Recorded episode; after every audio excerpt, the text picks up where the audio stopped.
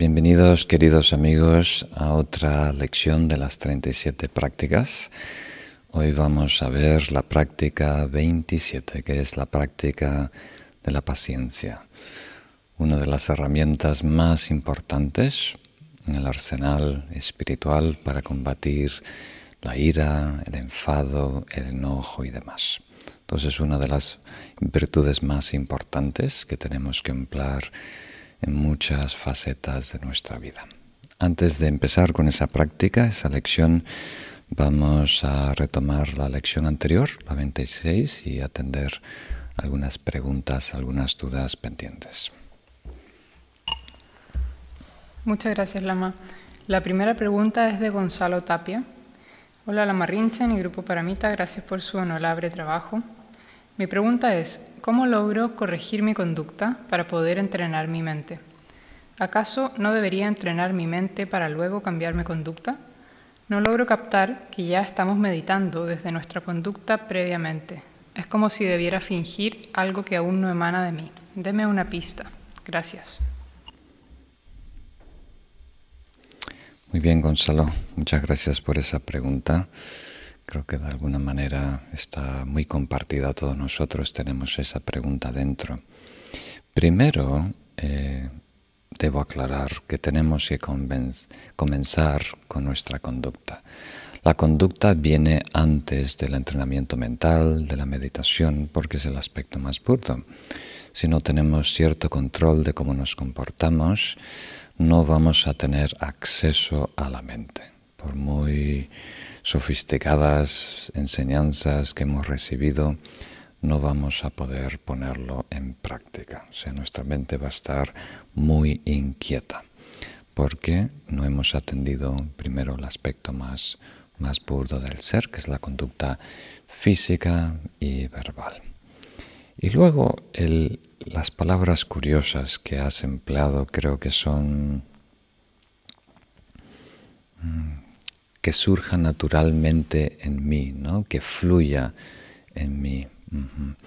Entonces, eh, fingir algo que aún no eh, emana naturalmente en mí. Entonces, esto es muy curioso porque mm, de alguna manera todos tenemos esta tendencia a pensar que lo natural es bueno. Porque hoy en día definimos natural como lo que no tiene artificio conceptual, mental, intelectual. Pero natural simplemente quiere decir que es como las cosas funcionan. No es ni bueno ni malo. Es simplemente el status quo, la realidad actual. Y la realidad actual es que estamos limitados, estamos obstruidos, estamos contaminados por patrones conductuales, por emociones negativas, por el miedo egocéntrico, por la confusión de no saber quiénes somos. Esa es la realidad actual, esa es nuestra naturaleza presente. Entonces lo que emana de nosotros son patrones conductuales. Lo que emana de nosotros son emociones negativas. Lo que emana de nosotros es egocentrismo, ¿verdad? distinciones, e incluso racismo. Lo que emana de nosotros es todo tipo de identificaciones bajas, burdas. Entonces, cuando hablamos de desarrollo espiritual, estamos hablando de cultivar el ser, ¿verdad? Eliminar estas distorsiones, estas contaminaciones, los velos y mejorar nuestra virtud, mejorar nuestra sabiduría. Entonces quiere decir que si decimos entrenamiento mental, si decimos evolución, cultivar el ser, desarrollo espiritual, estamos diciendo de ser mejor de lo que ahora somos, ¿verdad? Introducir algo mejor del estado natural hoy en día presente en nosotros. Entonces, cuando estamos introduciendo una conducta más noble, cuando estamos introduciendo una aspiración más amorosa y compasiva, cuando estamos introduciendo un hábito meditativo y entrenando la mente, eso es algo que se está, por decirlo así, imponiendo. Y en ese sentido es artificio, pero es algo bueno, ¿verdad? Estamos eh, construyendo algo bueno en nosotros, cultivando causas y condiciones puras. Y al inicio eso va a ir en contra de nuestra tendencia natural, de lo que fluye, de lo que emana en nosotros. Entonces, para todas las personas que están acostumbradas a este vocabulario, ¿verdad? Cuando han recibido cursos de nueva era, del niño interno, de seguir el corazón, de seguir la, la intuición, dejar que todo fluye, la sincronicidad del karma y demás. Entonces de repente se encuentran con las enseñanzas budistas que parece una exigencia extraordinaria, parece que nos están pidiendo ser alguien que no somos. Pero no es así. La pregunta es, cuando tú dices natural, ¿a qué parte de ti te refieres? ¿Estás hablando de tu naturaleza última, de el estado más pristino de la mente, la naturaleza búdica, o estás hablando de lo que hiciste ayer, de lo que es habitual, de tu zona de confort, de tu nido, de tus hábitos? Entonces tenemos que ser muy honestos con nosotros mismos y muy cuidadosos para que no nos hagamos trampa eh, cuando vamos a diseñar este programa formativo o nuestro desarrollo personal o espiritual. Entonces sí queremos ser mejor de lo que somos ahora. Ese es todo el propósito. Queremos crecer, queremos evolucionar, queremos madurar. Y inicialmente, cuando introducimos algo nuevo, no es natural, no es inmediatamente reconocible, no, no concuerda exactamente con tus hábitos, con tus costumbres y demás, pero eso es bueno y vale la pena. Ese es el propósito, la intención, la manera más correcta y efectiva de crecer y madurar hacia la iluminación, hacia el despertar. Entonces sí, queremos cambiar nuestra conducta y sí queremos cambiar nuestra mente. Incluso algunos maestros dirían, fake it until you make it, fíngelo hasta lograrlo. O sea, inicialmente estamos eh, intentando ser buenos, intentando ser generosos, intentando ser nobles y con la práctica a la medida que cultivamos esa conducta noble y esos estados puros, eso cada vez es más natural, quiere decir, fluye. Porque cuando usamos la palabra emana, fluye, intuición, quiere decir lo que predomina en ti, Todo tiene sus causas y condiciones. Entonces, en la medida que creamos causas y condiciones nobles, virtuosas, espirituales, eso va a producir en el futuro eh, esa naturalidad, esa intuición, esa eh, emanación natural. Pero ahora hay que trabajarlo, hay que construirlo, hay que desarrollarlo en nosotros conscientemente, voluntariamente. Eso es muy, muy importante. Ok, pasamos a la próxima pregunta. La próxima pregunta es de Julián Negrete. Buenas tardes, la Marrinchen y equipo Paramita. Mi pregunta es la siguiente. Cuando rompo votos, siento una fuerte sensación de vacío, de suciedad. Siento que la autoestima se me baja, una tristeza profunda y mucha frustración. Y me cuestiono mucho si hago bien en ponerme restricciones, porque siento que me vuelvo rígido. Incluso en vez de acercarme al camino de la verdad, la sensación que me viene es una fuerte aversión y me cuestiono si vale la pena seguir en la búsqueda de la verdad y la felicidad genuina, de emprender este camino que a la larga no tenemos ninguna garantía que sea el adecuado. bien. Muchas gracias, Julián, por esta pregunta.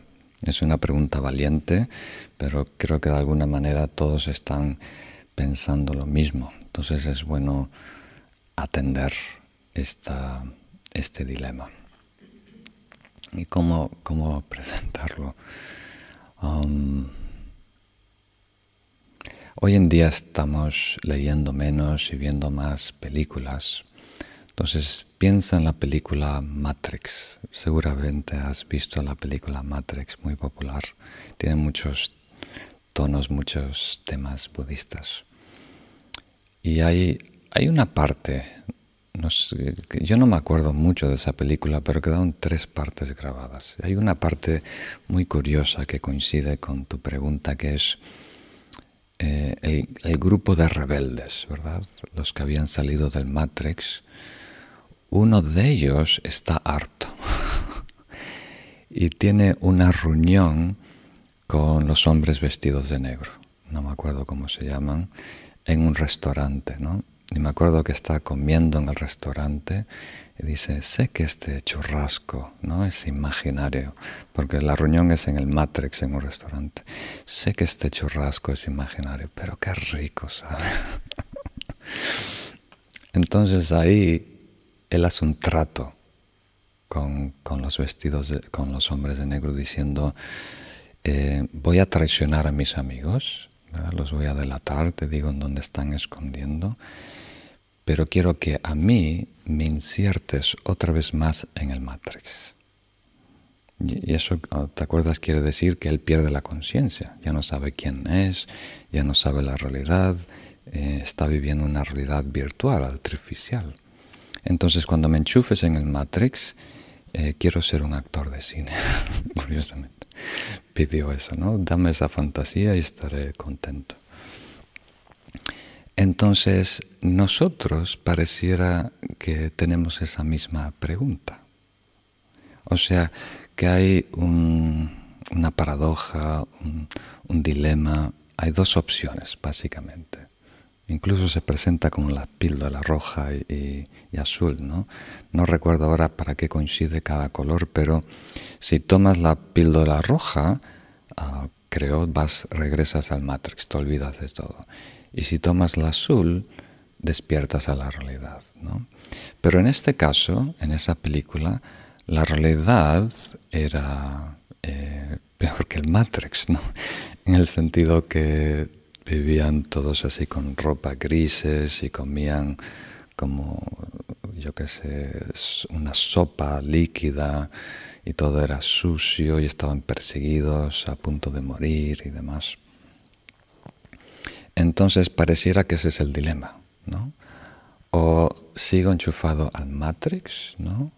Eh, buscando entretenimiento, siguiendo el placer mundano, o si no me dedico a este camino espiritual budista que es duro y crudo y exigente y tiene todas estas reglas y me limita, ¿no? Pareciera que hay estas dos opciones. Entonces, viendo esas dos opciones, tú preguntas, ¿Y para qué voy a despertar a esta realidad, verdad, del desarrollo espiritual, si aparentemente no hay garantías que va a mejorar, ¿no? que va a seguir siendo tan exigente, tengo que ir en contra de mis tendencias, de mis placeres y demás? Eh, bueno, entonces si esa es la pregunta, entonces la primera respuesta es no hay opción, ¿verdad? No hay opción porque la opción de mantenerse enchufado en el Matrix, o sea, vivir esta vida egoísta, persiguiendo reflejos, tratando de compensar por nuestro vacío existencial, nunca va a ser satisfactoria. No va a llegar a ningún momento en donde vamos a encontrar satisfacción plena jugando el juego del ego. Es imposible. Está, está roto, ¿verdad? Desde su base está roto, no concuerda. Es imposible ser exitoso, ganar, ser feliz, tener paz jugando el juego samsárico, el juego del ego. no es una solución, pero a corto plazo nos, eh, como da cierta sedación, nos, hace, nos adormece, ¿verdad? Eh, en ese mundo fantasioso, con esos mecanismos de compensación y demás. Pero la única solución genuina es despertar a la verdad. Despertar a la verdad. Y entonces, suponiendo que eso está claro, que eso se tiene que estudiar, reflexionar y comprender profundamente, ahora lo que mi deber es transmitir a ti para, para responder esta pregunta, Julián, es, es difícil, pero solo al comienzo. El camino espiritual es difícil solo al comienzo porque Em, inicialmente tenemos casi un choque, ¿verdad? Estamos en shock. Muchas personas que empiezan a meditar o se hacen un retiro corto descubren cómo realmente funciona su mente cuando no están activamente tratando de distraerse y no ver quiénes son y cómo operan y qué estado predomina en sí mismos. Entonces, inicialmente, abrirse a la realidad de quienes somos y cómo funciona el mundo es un shock al sistema, De alguna manera, todo tiene que ser corregido, todo tiene que ser atendido. Entonces, eh, todo lo que acostumbrábamos como eh, palancas o muletas o sistemas de compensación ahora ya no son suficientes, ya no podemos recurrir a ellos. Entonces tenemos que hacer cambios reales, tenemos que atender a los problemas desde su raíz y no embarajar los síntomas, sino realmente atender a los problemas. Entonces, inicialmente esto crea, eh, es casi un ejemplo muy burdo, pero es casi como alguien que está borracho, ¿verdad? Y empieza a mejorar y empieza a venir la, ¿cómo se dice? La resaca, ¿no? La resaca. es una sensación muy incómoda, muy desagradable salir de esa borrachera, ¿verdad? Ganar conciencia, verte medio desnudo, con sangre o, en lugar que no debes estar, ¿verdad? Entonces es mejor regresar, ¿verdad? A tomar más, anestesiarte un poquito más. Entonces, el proceso inicial de la resaca, de salir de las dependencias, de los apegos, es muy incómodo. Pero si persistes en el proceso de purificación, el proceso de desarrollo, el proceso de despertar, es mucho mejor estar abierto, atendiendo, consciente de la realidad, que vivir en la fantasía, el reflejo, la ilusión del ego. Mucho, mucho mejor. Y no si se requiere algo de fe, ¿verdad? Pero es algo que tú puedes comprobar. Es una fe temporal que te permite desarrollar el experimento tú puedes desarrollar este experimento en tu vida, en tu mente y ver si funciona. Si tú purificas tu conducta, si tú desarrollas estados nobles, si tú te acercas a la verdad, ¿qué pasa? Realmente encuentro la satisfacción, la paz, ¿verdad? De esos grandes yogis y yoginis que aún existen hoy en día, ¿verdad? Tenemos en la tradición grandes practicantes que se han adueñado de sí mismos, han logrado automaestría, que tienen control de su estado, su mente, lo que sienten, lo que piensan, están felices y satisfechos, independiente de los altibajos, los puedes conocer. y tú, si desarrollas las mismas causas y condiciones, puedes confirmar experiencialmente lo que dicen las enseñanzas, ¿verdad? Solo hay que tener un poco de confianza para implementarlo y desarrollar el experimento y pasar esa ola amarga de la resaca, de los cambios de hábitos y eh, desintoxicación del sistema. Me enrollé un poquito en esta pregunta, pero es muy importante. Pasamos a, a la próxima. La próxima pregunta es de Andrea Carolina Echeverry. Venerable Lama, gracias. Me interesa llevarlo a la práctica, por lo tanto, ¿cuál es el procedimiento para asumir el compromiso con algunos votos? Larga vida y sabiduría continúen siempre presentes en su vida. Muy bien, em, Andrea. El tema de la conducta, como hemos dicho en la lección anterior, es muy importante en el desarrollo espiritual. Es uno de los tres elementos indispensables. Y el Buda enseñó extensamente sobre la conducta. Entonces no es algo que podemos resolver, ¿verdad? En cinco minutos en esta respuesta. Es algo que requiere mucho estudio, mucha reflexión y demás. Y como dije en la lección anterior, hay tres sistemas o tres códigos éticos, ¿no? Patrimoksha, Bodhisattva y Mantrayana. Entonces, ¿por dónde empezar? Ah, yendo directamente a tu pregunta, eh, a ti y a todos los amigos eh, que están escuchando, yo diría de poner énfasis en la conducta verbal, en cuidar cómo hablamos. Hay, por supuesto, una serie de conductas físicas, una serie de conductas mentales, ah, muchas que tienen que ver con nuestro corazón, con la compasión, muchas que tienen que ver con la percepción. Pero vamos a empezar con la conducta verbal, porque hoy en día la mayoría de las personas, ¿verdad?, que están escuchando esta charla, esta conferencia, no tienen una conducta grave, física, que hiere, eh, que acosa, que, que molesta a otras personas pero con la palabra, sin darnos cuenta, hacemos, causamos mucho daño. Entonces, por favor, tener eh, como un reto personal y adoptar una conducta noble al hablar.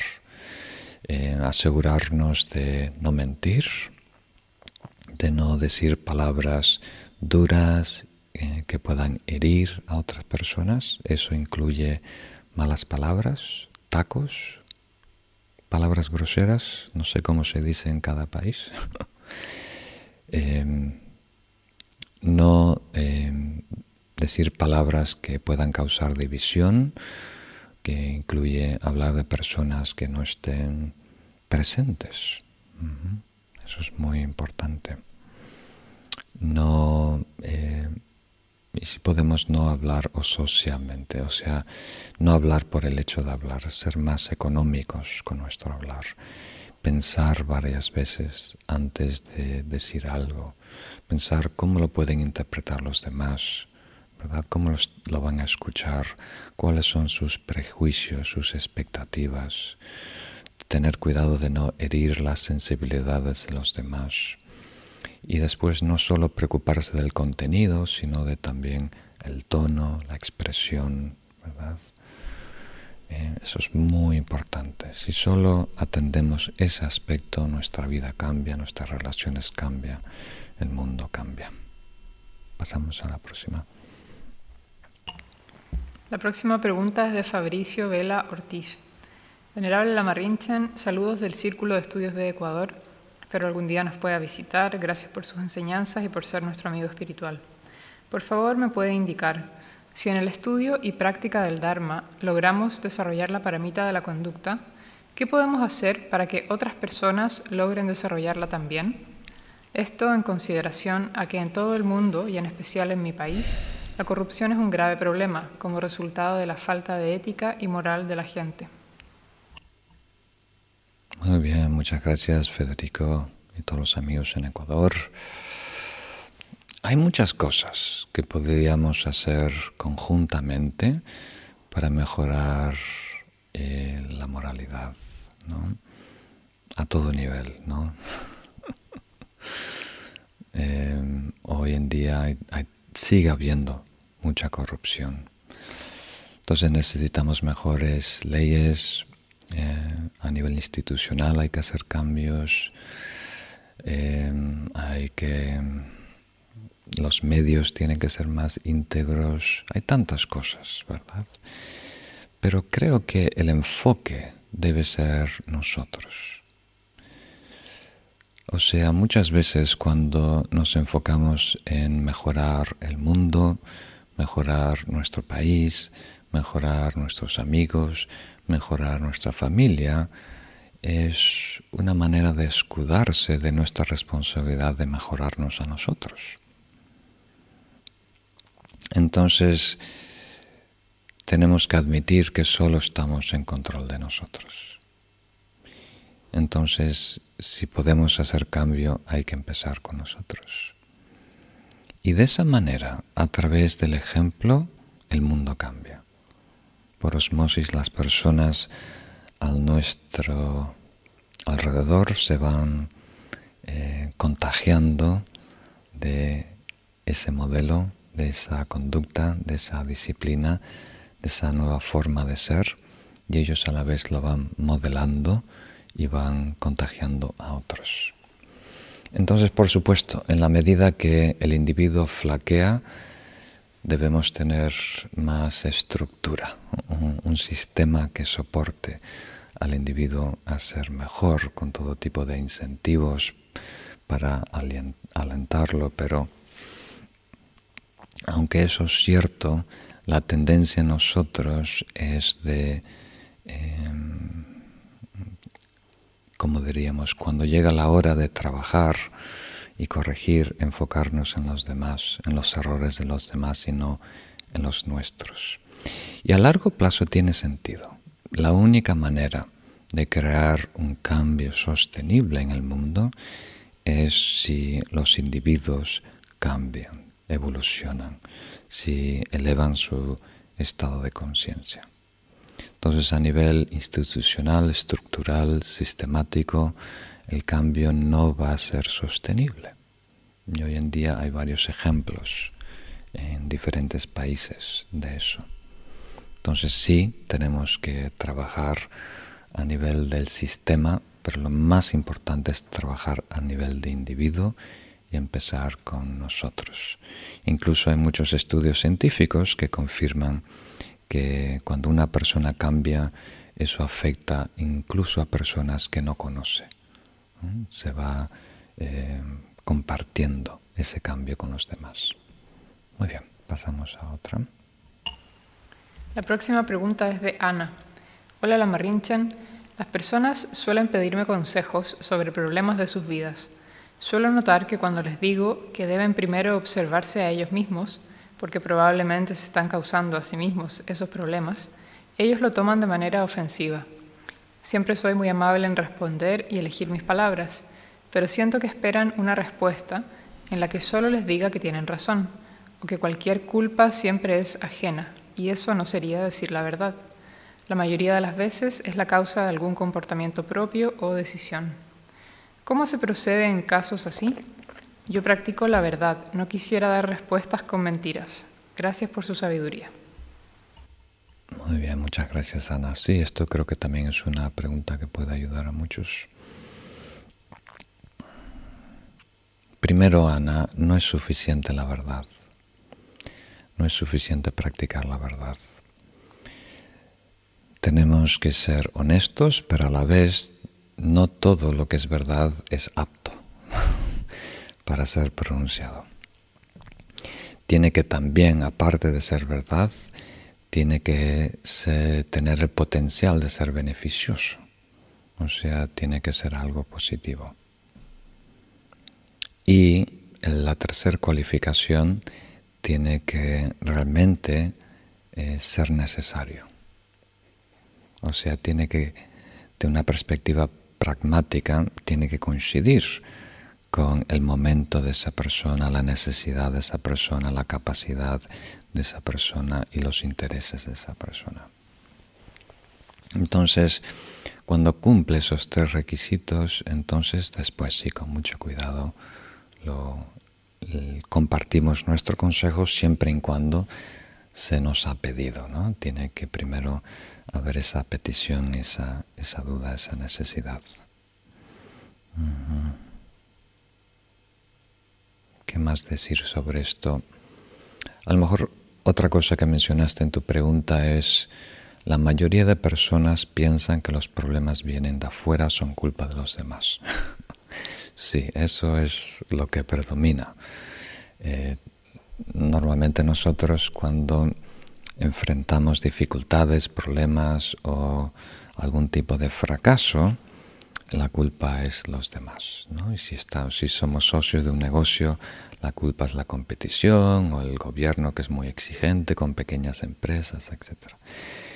Y seguramente parte, parte del problema es el ambiente, el entorno y los demás.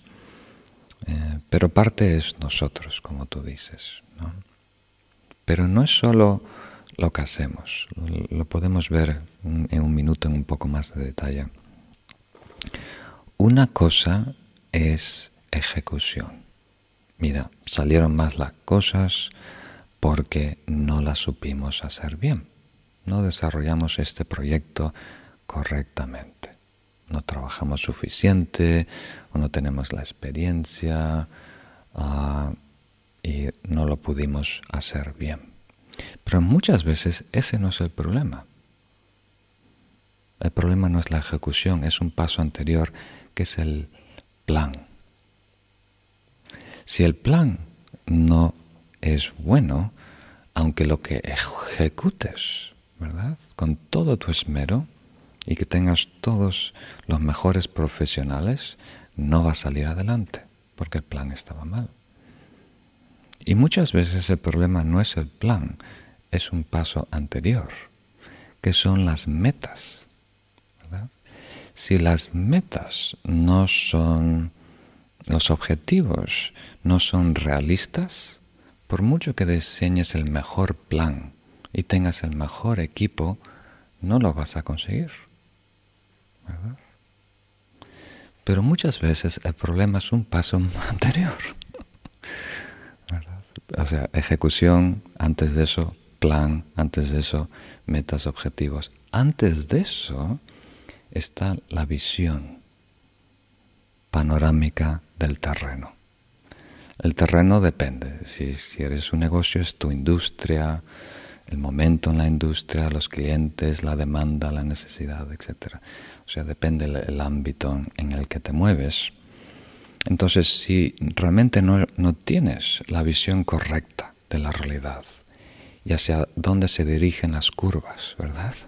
Hacia dónde está eh, la tendencia, el movimiento, por muy buenos que sean esos objetivos y metas, no se van a ajustar, ¿verdad? A la realidad. Y después los planes que desarrollas no se van a ajustar. Y después, por mucho que lo ejecutes, eh, perfectamente, no van a salir resultados buenos. Y por eso es tan importante la visión.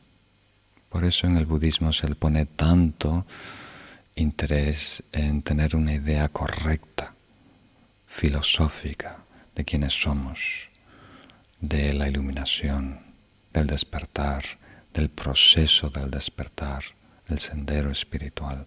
Es tan importante porque si no conocemos el terreno del ser, ¿verdad? Y las etapas del camino, entonces por muy buenas metas, por muy buenos planes, por muy buena disposición y trabajo que le pongas, no, no sale para adelante. Entonces es muy importante que todo parta con una visión clara.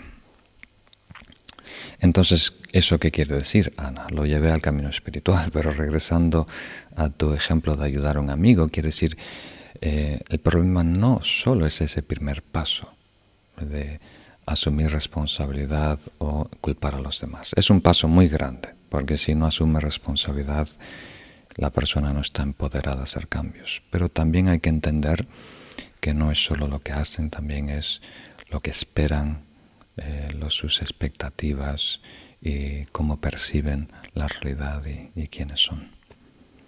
Muy bien. ¿Qué os parece? Pasamos a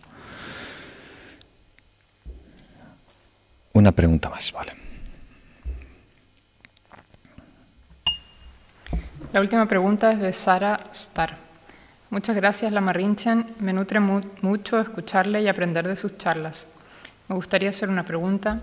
Hablar de filosofía budista y espiritualidad es algo muy profundo y trascendental, y en mi caso me permite entender cosas que a simple vista y en el día a día no se ven.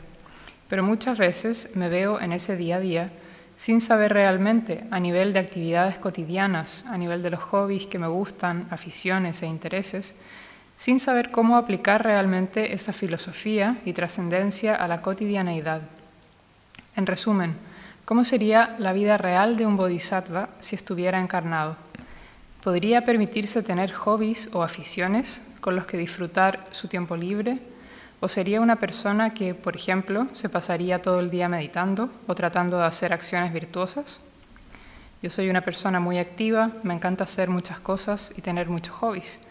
Y a veces siento que eso choca con la vida de meditación y austeridad que muchas veces pienso que una persona que aspira a la iluminación debería de tener. Muchas gracias. Muy bien, muchas gracias el nombre. Sara, muchas gracias Sara. Mm, sí, este es un tema muy interesante también, las preguntas están alineadas. Em, una manera de definir cuál sería la vida de un bodhisattva si estuviera encarnado, es justo lo que tratamos esta lección de la conducta, dividiendo la conducta en tres aspectos, ¿verdad?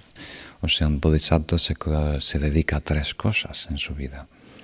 A purificar todo lo negativo en él y en el mundo, a desarrollar todo lo virtuoso, ¿verdad? Desarrollar virtud, mérito y sabiduría y ayudar al prójimo, a ayudar a todos los seres, beneficiar a los demás. Entonces, esa es la esfera de actividad de un bodhisattva. Ahí dedicas todo su tiempo y toda su energía. Porque realmente no hay tiempo libre. ¿Verdad?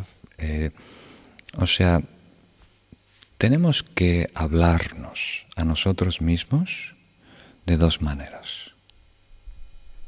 O sea, si tú eres tu propio mentor, tu propio coach y te estás eh, instruyendo en el camino espiritual, tienes que tener dos conversaciones simultáneas. A una parte de ti que es madura y valiente, le hablas del final, ¿verdad? lo que acabo de decir.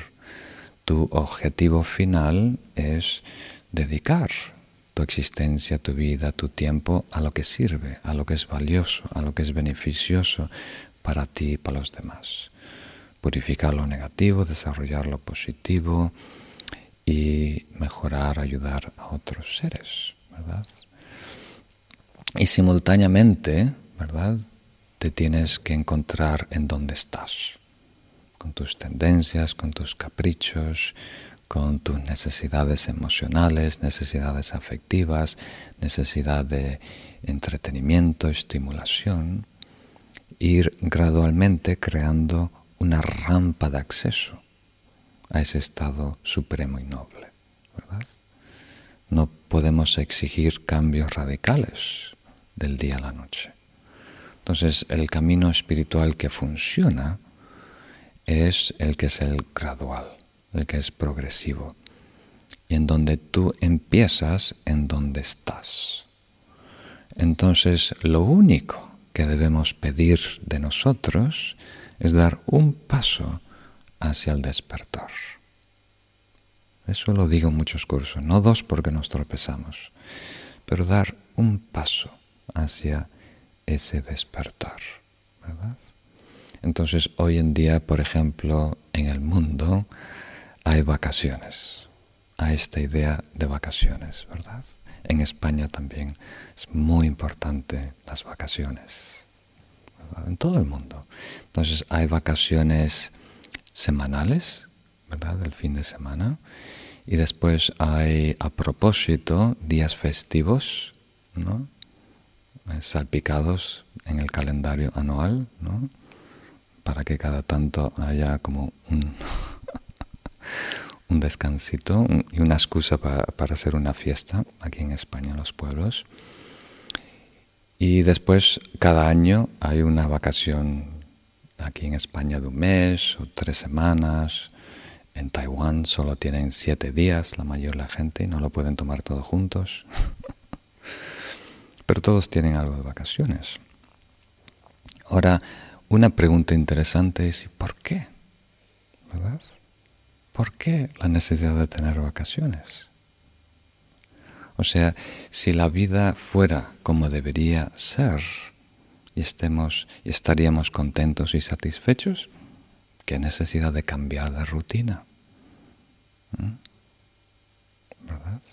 Entonces algo anda mal. El hecho de pensar de vacaciones es una bandera roja, que algo anda mal. Antiguamente se usaba como una estrategia para los que gobernaban en la edad medieval para mantener las, las masas en su lugar, para complacerles de vez en cuando. Entonces, nosotros hoy en día necesitamos ciertas vacaciones, ¿verdad? Vacaciones de trabajo, vacaciones de rutina, vacaciones de hablar, de temas, cualquier cosa nos aburre, hasta las cosas buenas nos llegan a hartar. Hasta algo rico nos llega a empachar. Entonces, somos una máquina de hacer vacaciones. ¿verdad? Estamos continuamente estando hartados. Todo nos harta. Hasta nuestro hobby favorito llega a un punto que es... Quiero otro hobby. Ahora voy a coleccionar cucharas. Cambio de, de hobby. Entonces lo que tenemos que hacer es, ya que necesitamos actividad, ya que necesitamos hacer algo, estar entretenidos, empezar a cambiar los hobbies a hobbies cada vez más virtuosos, cada vez más sanos, cada vez más beneficiosos a los demás. Porque inicialmente, cuando tenemos estas dos conversaciones, ¿no? Una a tu ser maduro y valiente, otra es al, presente. Cuando estás negociando con tu ser presente tratando de llegar a un acuerdo, a ver cómo puedo ser espiritual, ¿verdad? Entonces, la idea es ¿eh? Llegar a un acuerdo en donde vamos dando un paso, vamos cambiando algo en nuestra vida, vamos eligiendo entre las actividades espirituales la que coincida con algo similar a un hobby, algo que nos guste, ¿verdad? Algo que sea útil. Algunos lamas le piden a sus estudiantes, ¿quieres un hobby? Ok, entonces empieza a tallar mantras. ¿En dónde? En madera, en piedra, en donde quieras, pero empieza a tallar mantras. Así por lo menos crea más mantras auspiciosos, la gente ve más mantras, piensa la meditación, ¿no? Entonces, em, eh, ¿quieres ah, imprimir libros? Pintar pinturas, eh, inspirar a otras personas, o sea, algo que sea simultáneamente virtuoso, entretenido, artístico, creativo, inspirador. Hacemos que coincida. Y va a llegar un punto en nuestro desarrollo espiritual que es suficiente con ser virtuoso. Ya no tenemos que complacer las exigencias del ego, del egocentrismo. Es suficiente satisfacción saber que estamos invertidos en algo virtuoso. Entonces, cuando se hacen retiros largos, de meses o años, no hay vacaciones. Entonces, dentro de ese retiro no se distingue entre viernes, sábado, domingo o lunes. Es todo recorrido, tiene el mismo horario, la misma actividad y la misma rutina. Y cuando las personas empiezan en ese retiro, al principio oh, no tocaba hoy las vacaciones, pero después uno eh, suelta ese patrón, esa necesidad, esa exigencia, y cuando uno está a gusto, ¿verdad? Ya no necesita cambiar, ya no necesita distraerse, ya no necesita tiempo libre, ¿verdad? Porque todo es libre. Cuando logras libertad, todo se convierte en actividad y tiempo libre. Y ahí no, no hay que negociar. Pero inicialmente hay que negociar.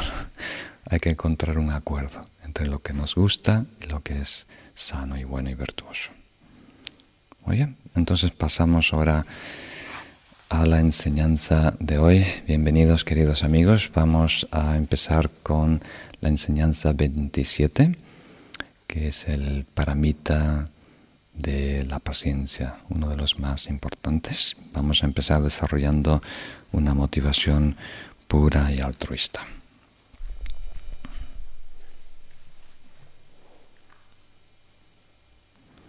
Tomo refugio en el Buda, el Dharma y la Asamblea Suprema hasta alcanzar la perfección. Lograré la iluminación para el beneficio de todos los seres mérito de las acciones generosas y las demás virtudes. Tomo refugio en el Buda, el Dharma y la Asamblea Suprema hasta alcanzar la perfección. Lograré la iluminación para el beneficio de todos los seres con el mérito de las acciones generosas y las demás virtudes. Tomo refugio en el Buda, el Dharma y la Asamblea Suprema hasta alcanzar la perfección lograré la iluminación para el beneficio de todos los seres con el mérito de las acciones generosas y las demás virtudes. Puedan todos los seres tener la felicidad y las causas de la felicidad.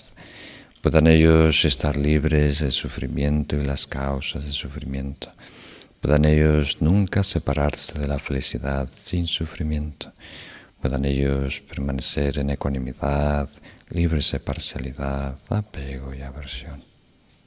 Muy bien, muchas gracias.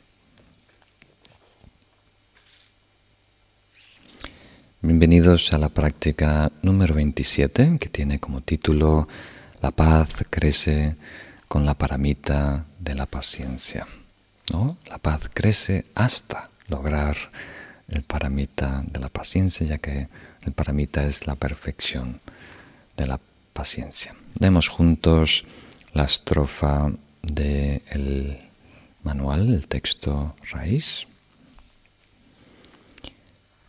Para un bodhisattva que busca ser rico en virtud, un agresor es un precioso tesoro.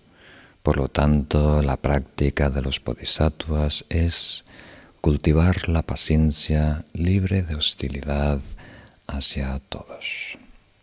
Muy bien. Entonces voy a tratar de hacer esta lección un poquito más práctica.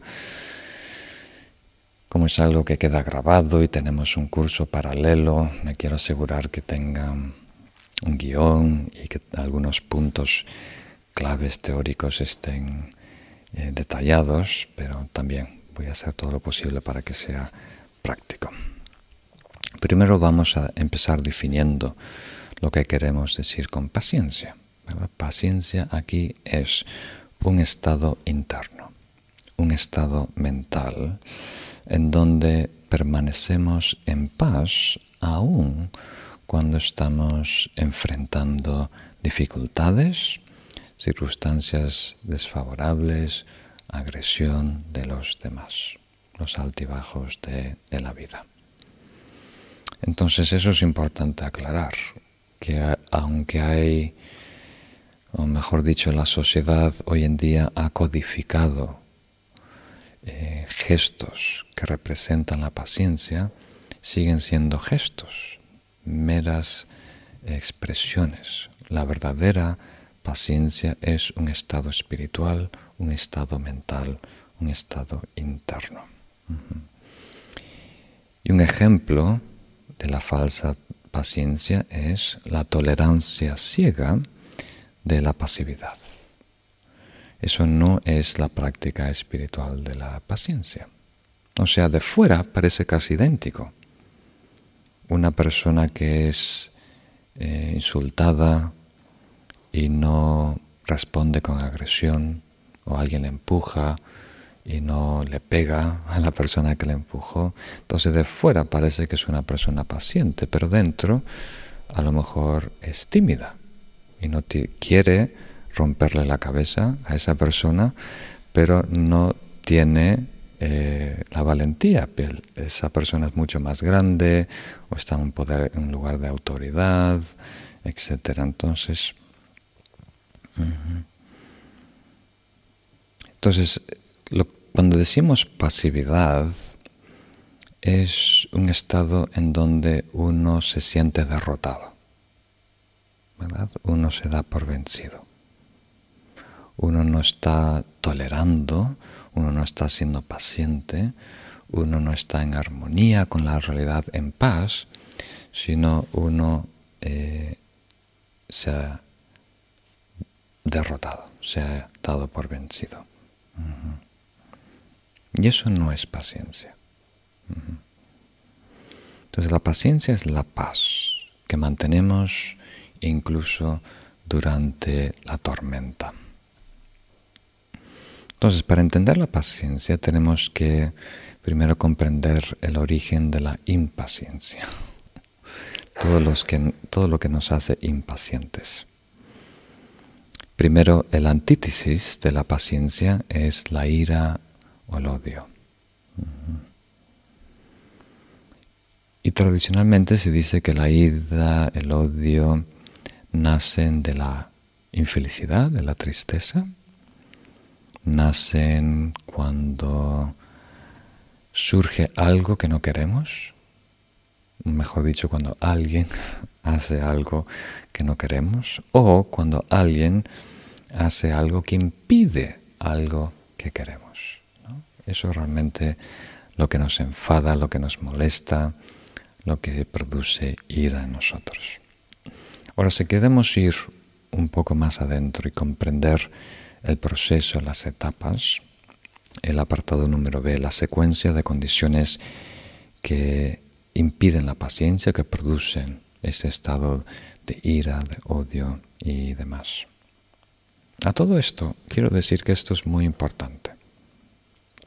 Esto es muy importante porque la ira, aunque no es la más común de todas las emociones tóxicas o los estados aflictivos, sí es potencialmente la más peligrosa porque es la que causa más daño.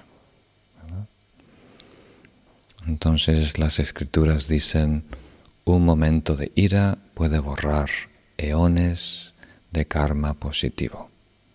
Y parece algo místico, pero creo que todos nosotros lo entendemos. Es sentido común, ¿verdad?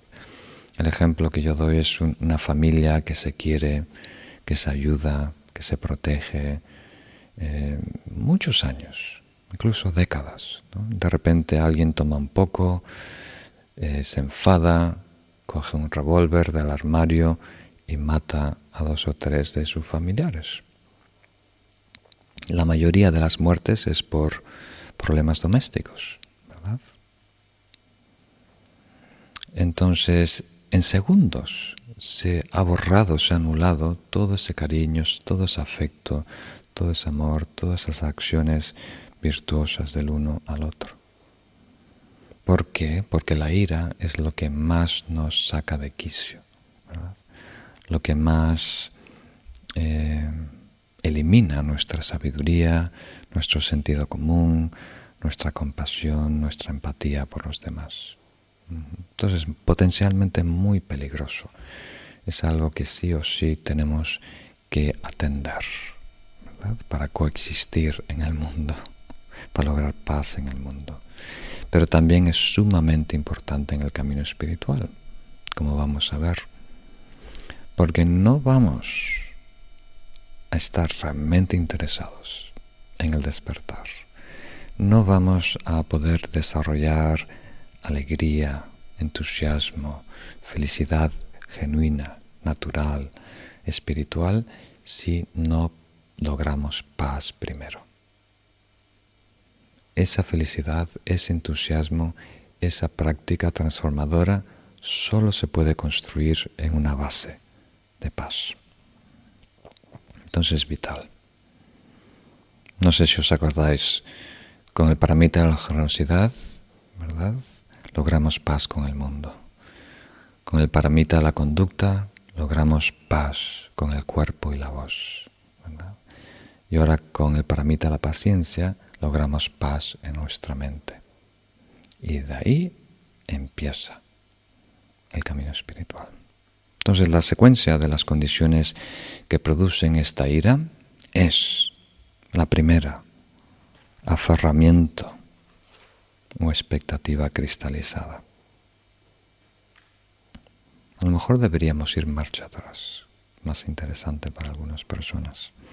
Vamos a ir en esta dirección primero, la dirección causal. Entonces, todo empieza con una rigidez con un dogma. Nos aferramos a una idea, nos aferramos a un objetivo, nos aferramos a, mm, a un horario, a incluso una receta, ¿verdad? La paella tiene que ser así, si no es así, no es paella. Entonces nos aferramos a algo. Y después ese algo le damos valor, lo juzgamos, le agregamos valor. Y después hay una dependencia que se crea con ese futuro. Entonces el problema no es el futuro, el problema no son los planes, las expectativas o las metas, o las ideas, o las recetas de paella. El problema está en la relación si la relación es tóxica, si hay aferramiento, dependencia, ahí hay el potencial de un problema. Entonces, cuando estamos aferrados a lo que debería ser, vamos a simplificarlo así, tengo una idea rígida de lo que debería ser. Tarde o temprano va a ser lo que tú esperabas. O sea, te vas a encontrar con el presente con la realidad. Y rara vez coincide. Nuestras expectativas, planes rígidos rara vez coinciden con la realidad. Y si coinciden por poco tiempo. la realidad es muy fluida. Entonces, en ese momento tienes dos opciones. O aceptas esa sorpresa el presente, la realidad, o insistes que las cosas deben ser como tú sabes, obvio, claro que deben ser. Entonces, el primer encuentro, como estamos tan aferrados, hay una disolución. La sorpresa es amarga. Y de ahí rechazamos eso que no anticipábamos, que no coincide con nuestras expectativas rígidas. Hay un rechazo. Ese es el inicio de la aversión. Y, luego, y de alguna manera, si lo queremos alargar, después del rechazo hay una insistencia. Insistes, no, me tienen que tratar así. No, hoy no puede haber tráfico. No, el tren no puede ser tan largo. ¿Verdad? aquí no pasa mucho, pero en Estados Unidos me, acuerdo viajar, en la India también, estás viajando y vas, tienes ya el viaje preparado, sabes que esa trayectoria te toma 20 minutos y llegas a las, ¿cómo se dice? Las líneas del tren y va a venir un tren y se corta el paso, ¿no? Y tienes que esperar ahí que venga el tren y es un tren de carga que tiene 8 kilómetros. Entonces ahí surge la irritación. Voy a llegar tarde porque vine por aquí, yo te dije que teníamos que ir por allá. Y ahí surge la frustración. Y en ese campo de tristeza, de frustración, cualquier cosita puede ser un detonante. Estás esperando, ya falta solo un kilómetro del tren que pase y viene una moto y se pone adelante de ti. Ahora, la moto no te va a robar ni un segundo, porque va, va a acelerar antes que tú te das cuenta que sube la valla, ¿no? Pero emocionalmente alguien está agravando la situación, ¿verdad? Y ahí va a haber ira, ¿verdad? Va a haber enfado, vas a llamar a toda a esa persona a todas cosas, a su descendencia y demás. Entonces hay esta secuencia de eventos. Si queremos simplificarlo en tres. Expectativa rígida, realidad que no coincide, rechazo, enfado, ira. Para saber que la ira en realidad eh, empieza como una obsesión. Estamos obsesionados con algo. Exigimos que algo sea de una manera concreta. No es una preferencia, es más que una preferencia. Es una preferencia cristalizada, es una exigencia.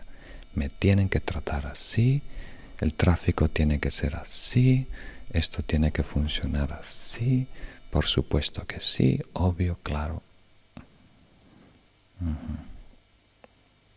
Entonces, teniendo eso claro, hablamos ahora un poquito de la práctica, de qué consiste el entrenamiento en mejorar nuestra paciencia. El apartado número A nos dice, la aceptación nos lleva a un estado de paz que trasciende las circunstancias. Entonces, desde esta perspectiva podemos decir que eh, la paz es el estado resultante de la paciencia. El estado causal es la aceptación. ¿Y qué aceptación? Aceptar el presente, ¿verdad? La sorpresa incómoda que no coincide con tus expectativas, ¿verdad? Queríamos algo, esperábamos algo, nos gustaría algo, eh, habíamos exigido algo y ahora es esto. y hay una cosa que no se puede negar. A, lo mejor podéis negarla, pero a nivel filosófico muy difícil. El presente es perfecto en lo que es. El tren no es perfecto, no coincide con mis planes, pero el presente es perfecto en ser el presente. Si, quitamos del medio las opiniones de todos, el presente es perfecto en ser presente. Simplemente que no coincide con algunos de nuestras ilusiones, ¿verdad? De lo que debería ser. Entonces, ante esta realidad,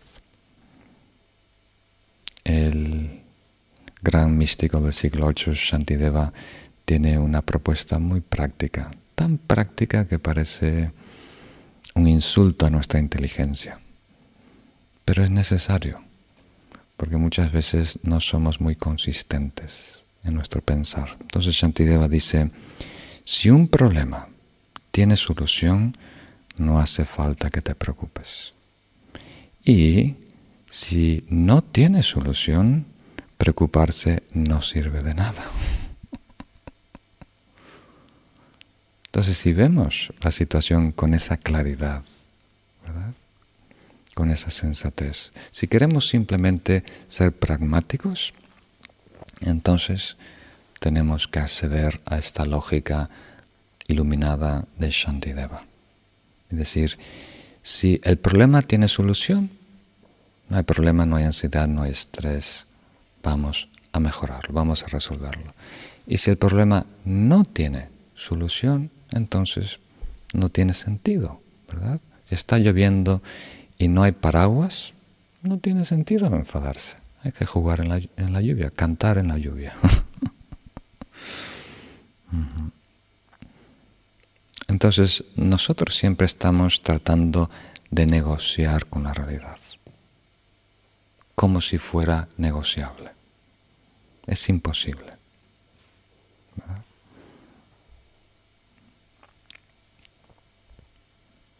Entonces, la práctica de la paciencia empieza con nuestra habilidad de tolerar el golpe, del shock de la sorpresa. Y después tener la claridad mental, emocional, para acceder, para aceptar, para reconciliarnos con la verdad. Nosotros habíamos ido por este lado, por este lado, por este lado. y ahora hay que, oh, como, como se dice cuando tienes el navegador en el coche y te pierdes, recalcular, ¿no? Recalcular, recalcular. Has girado a mar, recalcular. Pero nosotros somos alguien muy cabezón, muy insistente. No voy a recalcular, voy a seguir yendo por aquí. La tierra es redonda, eventualmente, finalmente voy a llegar al mismo sitio.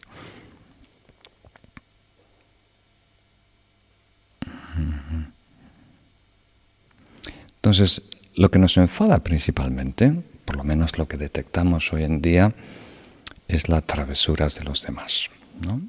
Apartado número B nos dice, lo que percibimos como maldad en otros es en realidad el caos humano. Los velos, quiere decir karma, conducta, patrones, aflicciones, emociones negativas, ignorancia y confusión. Entonces podemos comprender que, si queremos una analogía, para algunos es útil, la mente pristina es agua y esa agua hoy en día está polucionada, ¿verdad? Está, hay todo tipo de sedimentos, basura flotando en el agua que la hace turbia y opaca. Parte de esa contaminación es emocional, parte es conceptual, parte es habitual de patrones y condicionamiento. Pero desde nuestra perspectiva, eh, pareciera que nosotros solo somos los únicos que sentimos la presión de la confusión, de los miedos, de las emociones, de los patrones. Y que los demás están haciendo las cosas mal porque quieren a propósito causarnos problemas. Eso es darle demasiado crédito. No funciona así. Los demás son igual que nosotros. Están en la tormenta, están en los velos. Entonces eh, hay un ejemplo muy puntual que también da Shantideva. Si tenéis una oportunidad leer, estudiar, reflexionar sobre su tratado El camino de los bodhisattvas es a lo mejor el libro que más ha inspirado a los maestros tibetanos, a toda la tradición desde Nalanda, eh, a mí en particularmente. Entonces, tiene un capítulo dedicado a la paciencia. Hay un ejemplo que dice algo así. Imagina que hay un hombre que te persigue y te pega con un palo.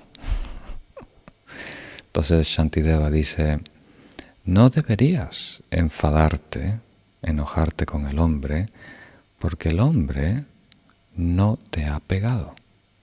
El que te ha pegado es el palo. El hombre no te tocó ni un pelo. El palo es el que te golpeó y te dio un chichón, ¿no? Entonces, eh, si quieres enojarte con alguien, enójate con el palo. Una lógica muy extraña, ¿no? Parece de niños de escuela. Pero está tratando Shantideva de ver una inconsistencia, como, diríamos, destacar una inconsistencia en nuestro razonamiento. Queriendo decir, si tú respondes, Shantideva, ¿cómo me puedo enfadar con el palo si es madera seca? ¿verdad? No tiene nada de voluntad. Obviamente es este hombre este guardia, este policía, este lo que sea, que agarró, no le gustó mi camiseta y vino atrás de mí y me pegó con toda la maldad del mundo, ¿no? Hasta él me dijo, te quiero romper la cabeza, ¿verdad? Tengo pruebas, lo he grabado en mi móvil. Entonces Shantideva diría, bueno, de la misma manera que ese palo está, como diríamos, eh, manipulado, ¿verdad?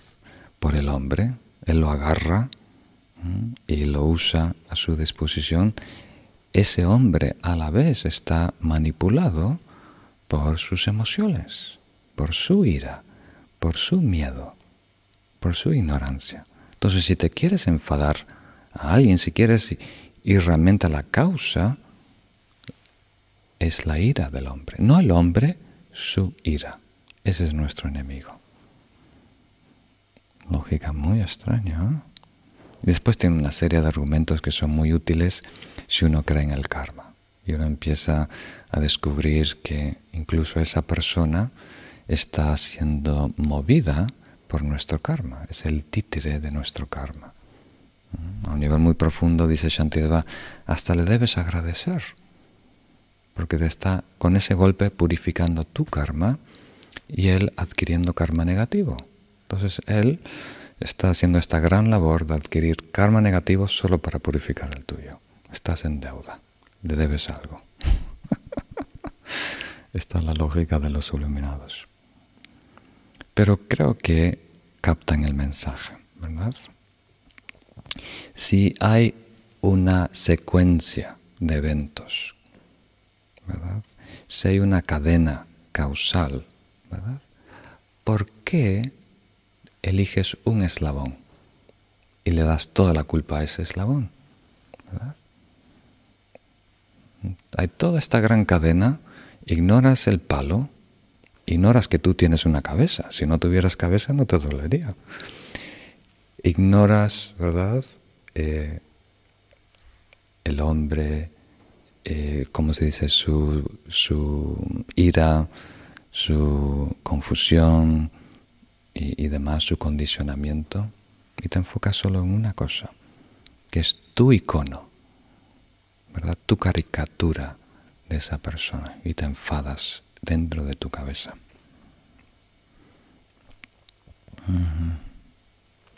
Ahora, anticipando las preguntas de la próxima semana, no queremos decir que debemos ser víctimas voluntarias y dejar que nos den palos en la cabeza, ¿verdad? Este es un ejemplo extremo.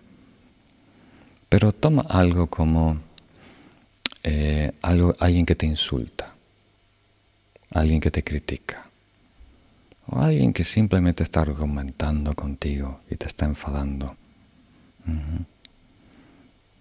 Entonces, debemos detectar la diferencia entre la irritación inicial, la aversión inicial que surge, a la ira que va, como diríamos, eh, hirviendo nosotros. Porque la reacción inmediata es casi involuntaria. A nuestro nivel es imposible parar. Por ejemplo, cuando le preguntaron a su santidad Dalai Lama, ¿usted se enfada? Y dijo, por supuesto que me enfado, pero no me enfado al enfado. Y todos digo, ¿qué quiere decir? Quiere decir que esa primer reacción es a una sensación desagradable. ¿Verdad? Si sin cuidado te, te apoyas en un cactus, en un rosal, una de esas espinas te pincha y tú te retraes. ¿no? Eso es casi una respuesta fisiológica. Si hay una sensación desagradable, te detraes y, causa malestar. Pero no estás pensando todo el día sobre el cactus, ¿verdad? No estás planeando cómo vengarte del cactus, ¿verdad? O sea, tú sabes cómo procesar ese evento. Pero si una persona dice una crítica pasajera, algunas veces basta con una mirada, ¿verdad? Y hay una sensación desagradable, esto no debe ser así, no me debe mirar así, no me debe decir esto. Entonces, si no lo procesas bien, eso te puede consumir una hora, dos horas. Puedes reciclar ese material, rumiar sobre eso en dos semanas o en un mes. Y esa ira te, te causa mucho daño. Esa persona ya se olvidó de ti. no sabe que existes. Y tú estás fomentando, manteniendo, agregando leña a este fuego de ira dentro de ti. Eso es lo que queremos corregir.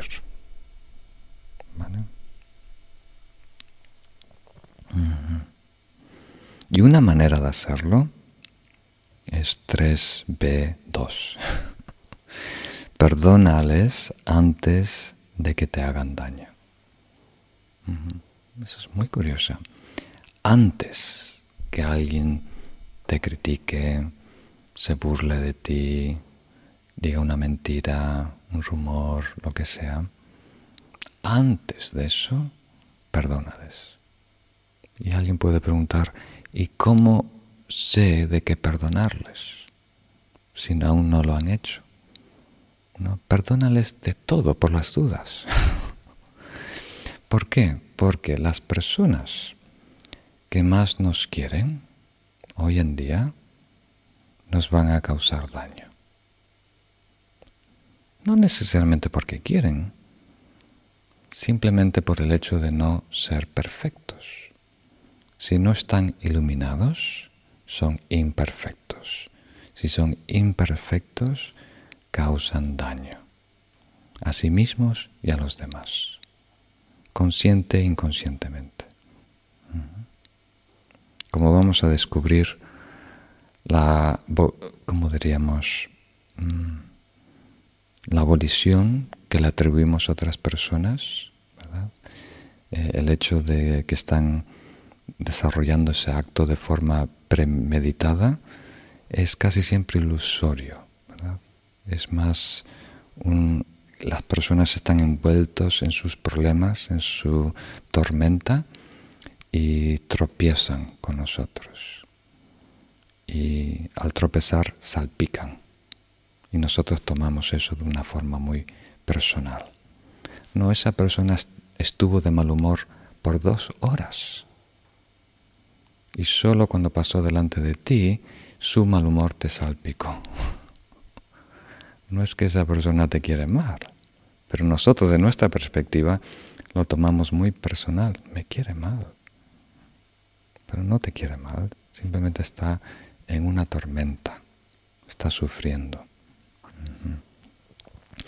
Entonces las personas que hoy más nos quieren, incluso tus mascotas, en el futuro van a hacer alguna travesura. Y es bueno con una brocha muy amplia ya perdonarles a todos. Incluso perdonarte a ti por anticipado, porque tú incluso te vas a traicionar a ti mismo. Eso no quiere decir que no debemos exigir más de nosotros, exigir más de los demás. Sí, pero una exigencia realista, donde animamos a mejorar, pero no pretendemos que las personas son perfectas, que nosotros somos perfectos cuando no lo somos. Esa expectativa está como de garantizado a producir ira. Porque como no coincide con la realidad, cuando se tope con la realidad va a producir ira. Entonces pensar que otros son perfectos, garantía que va a producir ira. Pensar que otros nunca nos van a hacer nada malo, garantizado que va a producir ira. Simplemente es, no es realista. Muy bien. Ahora pasamos a otro consejo para desarrollar la práctica, también relacionado con lo que vimos en la lección anterior, es de entrenarnos paulatinamente, gradualmente. Creo que eso es importante porque muchas de las preguntas relacionadas con la lección anterior era sobre este tema, de sentirse abrumado, de tener que de repente eh, eh, abordar esta práctica, esta conducta o hacer cambios radicales en nosotros, ¿verdad? Entonces, ese no es el mensaje. Estamos hablando de la perfección de la conducta, la perfección de la paciencia, pero esa es la culminación de la práctica. No se espera de nosotros y tú no te debes pedir de ti mismo eh, dar, hacer ese cambio. Solo un paso a la dirección. Lo importante es estar bien encaminados. Esa es la clave. Bien orientados, bien encaminados y luego caminar. Caminar quiere decir invertir en causas y condiciones positivas. Invertir en causas y condiciones positivas. Poquito a poquito, de forma realista. Y hay tres maneras que nos pueden ah, ayudar, hay muchas más, pero una es tiempo, o sea, a hacernos retos. Voy a ser paciente ¿no? por estos 20 minutos. Todas las personas que hable, todas las personas que encuentre, por estos 20 minutos voy a aceptar, a tolerar a lo máximo al minuto 21 que tengan cuidado, que salgan de medio porque puedo explotar. Pero por 20 minutos me comprometo 100% a ser paciente y aceptar todas las eh, sorpresas incómodas que puedan surgir. ¿no? Y te vas poniendo retos eh, temporales. Otro es em, lugares, ¿verdad? O sea, diferentes sitios. Voy a tener paciencia en el trabajo, en la comida, cuando hablo el teléfono con esta persona, en, diferentes situaciones. Y otro es, eh, y con personas. Y otro es naturaleza, que quiere decir eh, paciente con diferente tipo de cosas. O sea, de ahora en adelante voy a tolerar este tipo de habladuría muchas sílabas para mí, este tipo de, de hablar. Uh, voy a, adoptar paciencia, voy a mantener paciencia con cualquier tipo de infracción, eh, ¿cómo se dice?, en el conducir. Si alguien no pone el señalero, da igual. si alguien no para completamente en el stop, da igual. No voy a ser el policía secreto, ¿verdad? y poner tickets mentales, ¿verdad? Simplemente esa no es mi jurisdicción, no voy, esa no es mi papel, no voy a ser el, policía secreto cuando voy conduciendo. O el policía del moda. Hay muchas personas que critican a otras personas por su moda por lo que llevan puesto, lo que no llevan puesto, si tienen dos calcetines del mismo color o no. No voy a criticar a nadie. Entonces te pones ese diferentes retos. Ahora, entrando en temas un poco más profundos, ¿verdad? Eh, quiero dar las dos perspectivas. Dentro del, Dharma, del Mahayana, del budismo, se puede entender la paciencia eh, como tres aspectos, tres tipos de paciencia. La primera es la que estuvimos desarrollando hasta ahora, que es en relación a un agresor, a una persona que nos inquieta. Puede ser el perro del vecino, pero normalmente eh, tenemos que atribuirle intencionalidad a esa persona o a ese perro, ¿verdad? Si son hormigas, tenemos más paciencia. La culpa es nuestra de dejar el azúcar abierto. Pero si es una persona o un animal que pensamos que debe tener mejor conducta, que tiene intención, ahí podemos enfadarnos. Y hay dos tipos de paciencia más. La segunda es paciencia hacia las exigencias en el camino espiritual. Y la tercera es paciencia hacia la verdad. Paciencia hacia la verdad relativa, particularmente la verdad última. O sea, poder tolerar la verdad. Porque aunque tengamos una conducta ejemplar y logremos un samadhi, una absorción meditativa muy profunda, y tengamos eh, la mente completamente eh, transparente para acceder a la verdad de quienes somos, puede que no lo toleremos. Eh, es vivir, experimentar esa realidad. Puede ser demasiado liberadora, demasiado grande, ¿verdad? Ambigua. Entonces, toda la virtud, el mérito que desarrollamos en el camino nos prepara para abrirnos, aceptar esa realidad última de quienes somos.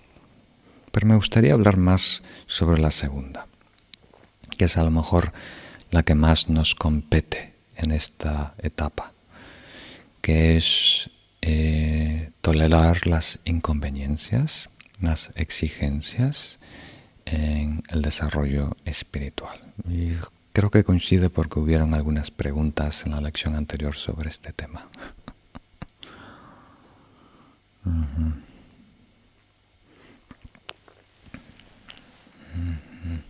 Entonces, para seguir la misma lógica, espero que sea útil para ti, eh, tenemos que relacionarnos o hablarnos a nosotros mismos de dos maneras.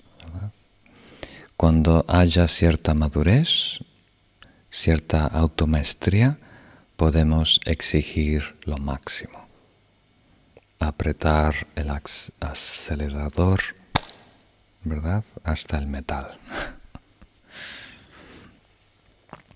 Pero hoy en día tenemos que tener, como diríamos, una relación más cariñosa, más comprensible con nosotros mismos, eh, sabiendo las limitaciones presentes, que son autoimpuestas, pero siguen siendo reales desde nuestra perspectiva. Hay tanto que nos afecta, tenemos tanto estrés, tanta presión tantas exigencias del mundo y de nosotros mismos. Entonces, ahora mismo, lo bueno tiene que coincidir con lo que nos gusta.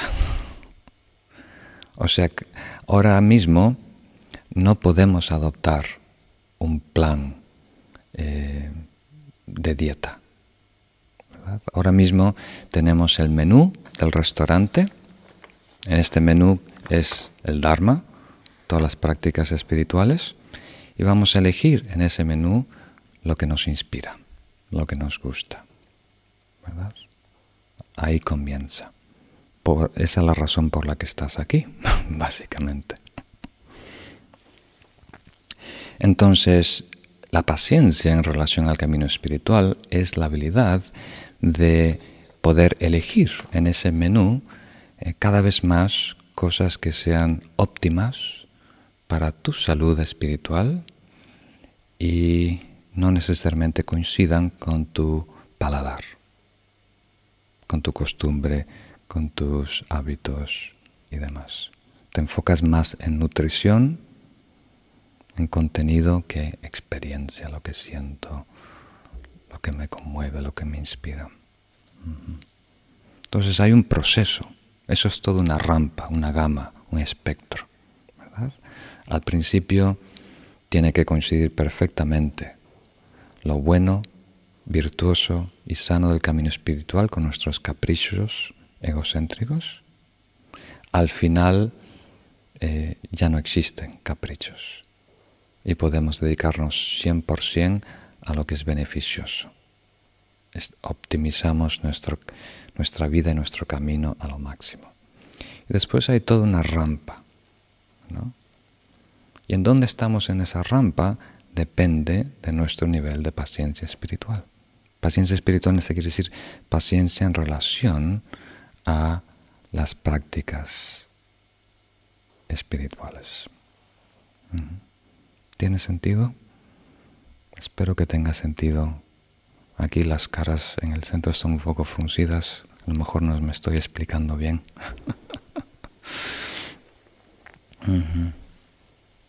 Cosas simples como ¿a qué hora me despierto? ¿Qué libro debo leer? ¿Qué meditación es mejor para mí? ¿Cuánto tiempo debo meditar? ¿Cuántas meditaciones debo hacer? ¿En dónde debo meditar? ¿Con quién debo meditar? Ahora eso hay que negociarlo, pero en la medida que aumente nuestra madurez de espíritu, nuestra buena disposición, nuestra paciencia, podemos eh, ser más selectivos, podemos elegir mejor lo que es beneficioso y preocuparnos menos de complacer. ¿Tiene sentido? Oh. Y esto es muy importante. Es casi como si parte de nosotros quisiera hacernos bien, ¿verdad? Parte de nosotros está 100% comprometida a nuestra felicidad. ¿verdad? Y parte de nosotros insiste en no arriesgarse. ¿Verdad? No arriesgarse. Mantenerse en el Matrix. Para hacer una vuelta a toda la analogía.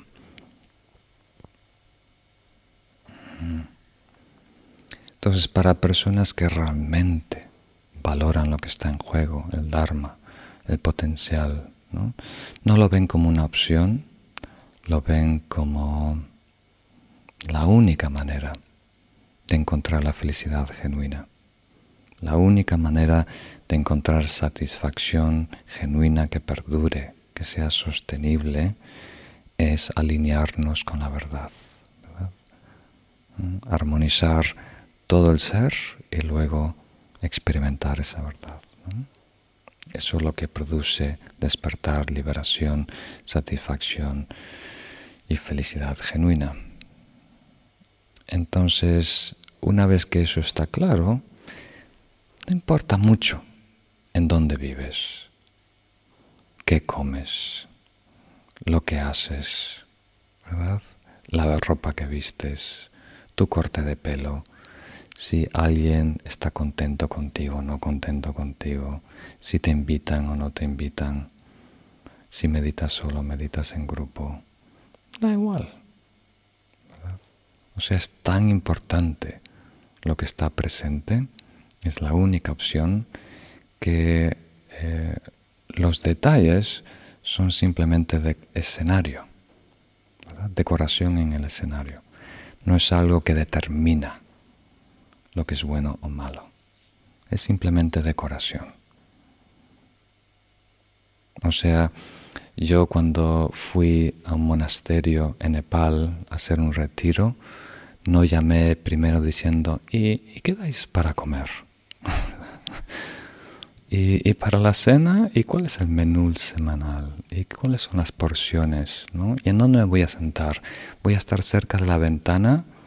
¿O va a haber ventilación?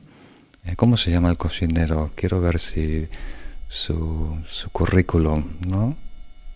No, simplemente vale la pena es este lugar para ese retiro. Mi maestro me dijo que era óptimo, ahora es el momento.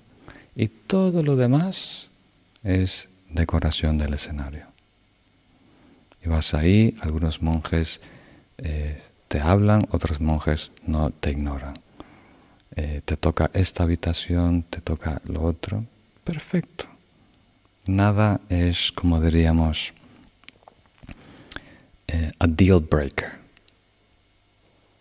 Nada rompe el proyecto, la misión, ¿verdad? Nada, nada tiene suficiente peso para, eh, como diríamos, romper ese proyecto. Simplemente detalles.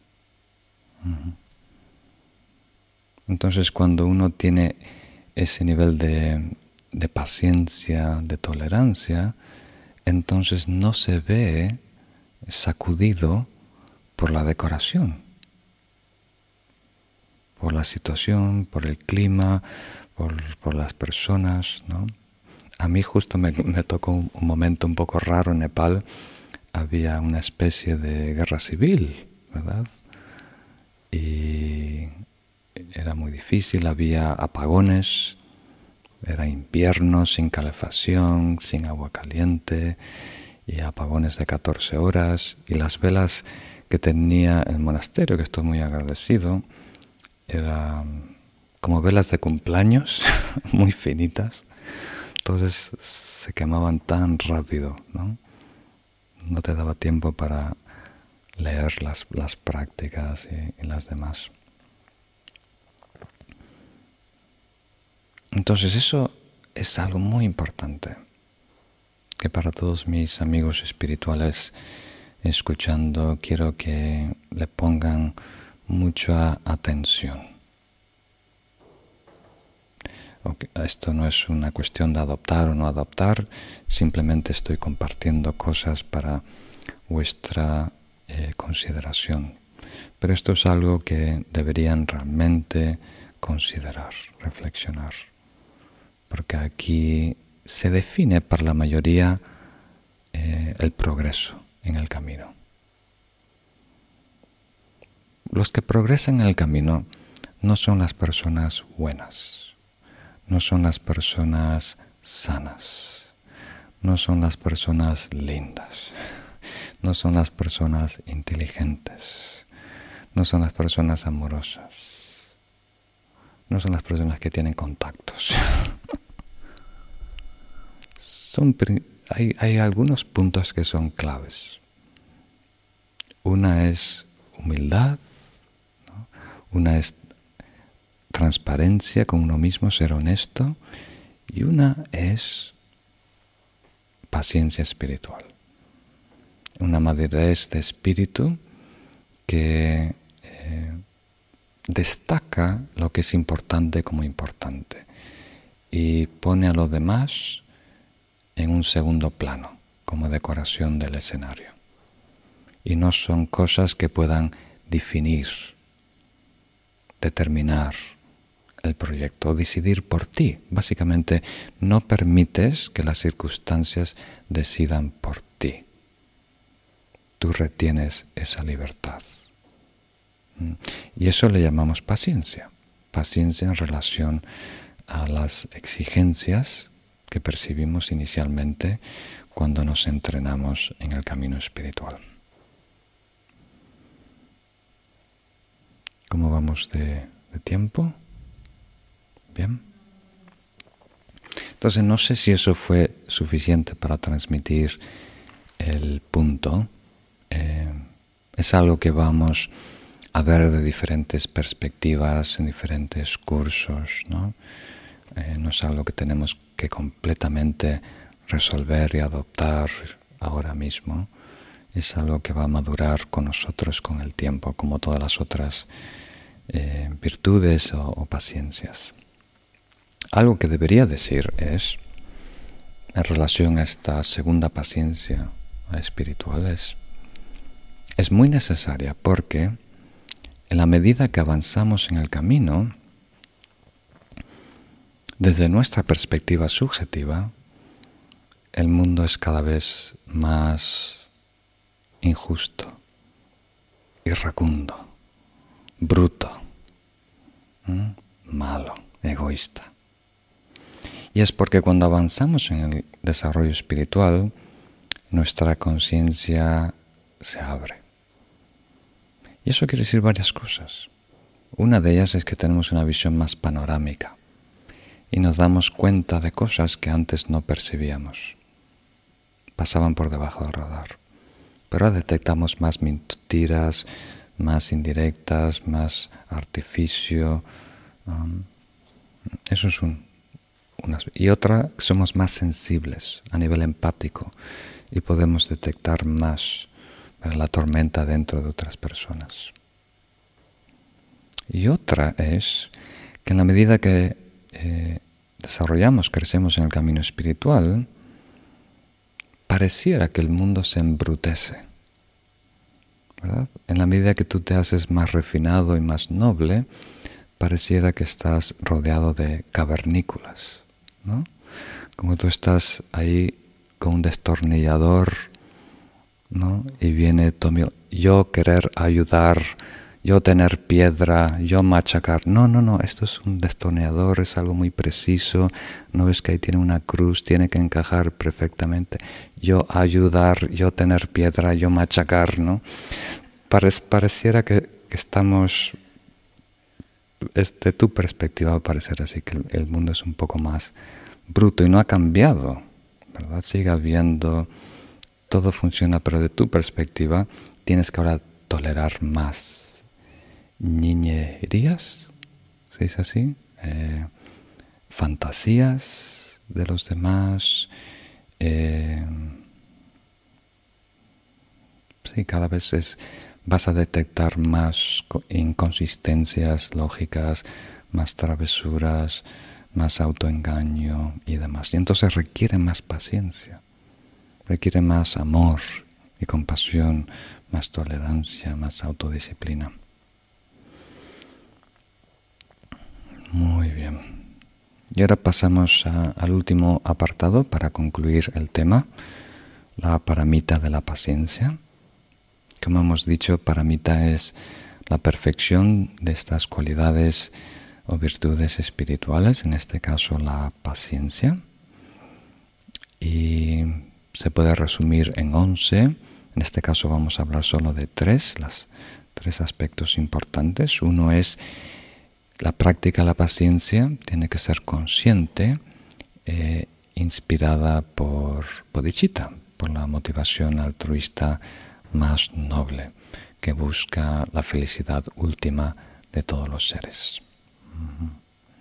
Y luego el desarrollo de la, paciencia tiene que estar acompañado de la sabiduría trascendental, que va más allá de las nociones rígidas del sujeto, el objeto y la acción de ser paciente. Y al concluir la práctica de la paciencia, Debemos eh, sellar esa práctica dedicando el mérito para el bien de todos los seres. Entonces, para completar la enseñanza, cuando la estrofa raíz dice, para un bodhisattva un agresor es un precioso tesoro, esa es la verdadera práctica de un bodhisattva es una oportunidad. Para una persona libre, ¿cómo, podemos entenderlo mejor? Lo que debería ser oportunidad de desarrollo y crecimiento para una persona comprometida con su fantasía, aferrada a su dogma, a lo que debe ser, se convierte en conflicto, se convierte en problema. Pero como el bodhisattva está libre de su dogma,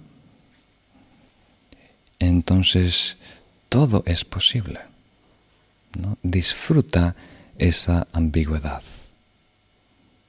La ve muy fértil, llena de posibilidades. Entonces, cuando hay una persona en una tormenta, en una crisis de mal humor, criticando a todos, el bodhisattva lo ve también como una oportunidad, no solo de asistir si puede, pero de entrenarse a sí mismo Porque, porque si no hay resistencia, no avanzamos. Como en las pistas de atletismo, la pista es áspera, como si fuera lija, para que ahí la suela del zapato deportivo pueda agarrar bien y adelantar. ¿no? Entonces en nuestro desarrollo espiritual necesitamos también esa fricción, ¿verdad? Eh, ese roce para poder avanzar. Si estamos rodeados solo de personas sanas, nobles, lindas, dulces, no vamos a poder desarrollar paciencia. Y si no desarrollamos paciencia, no vamos a poder desarrollar el próximo paramita, que es el entusiasmo o la meditación. Necesitamos ese reto para ayudar a elevarnos. Entonces un bodhisattva lo ve como oportunidad, como tesoro. Nosotros lo tratamos de evitar a toda costa, porque no coincide con las expectativas. Entonces, ¿eso qué quiere decir? Aprovecha todo. Aprovecha todo en tu vida y más los momentos amargos, porque potencialmente pueden ser el catalizador de un salto evolutivo. Muy bien, con eso podemos eh, concluir la reunión de hoy la hacemos eh, dedicando el mérito.